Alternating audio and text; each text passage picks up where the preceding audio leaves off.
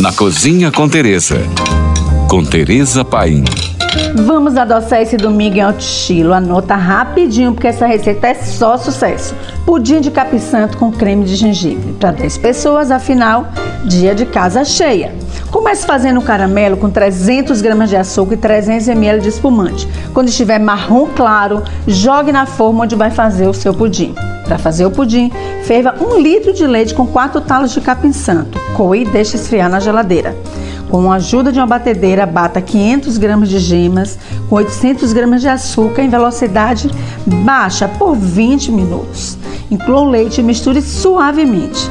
Jogue a mistura na forma que você já caramelizou e assa em forno pré-aquecido em 100 graus por 30 minutos. Enquanto assa, faça o creme de gengibre levando a panela ao fogo com 200 gramas de açúcar, meio litro de água e a casca de um limão.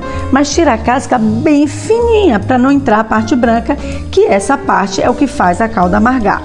Quando reduzir a metade, inclua 60 gramas de gengibre ralado e deixe ferver mais um pouco. Deixe esfriar e bata no liquidificador. Pronto, você tem um creme delicioso.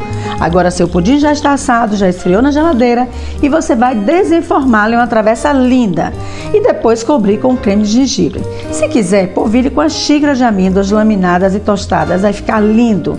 Por hoje é só. Mais dicas me siga no Instagram, arroba Tereza Paim. Ou se você tem alguma pergunta, mande para nós. Fique agora com nossa deliciosa programação GFM. Oferecimento na Le Biscuit tem tudo para renovar, organizar sua cozinha e muito mais. Com parcelamento em até 12 vezes sem juros. Aproveite!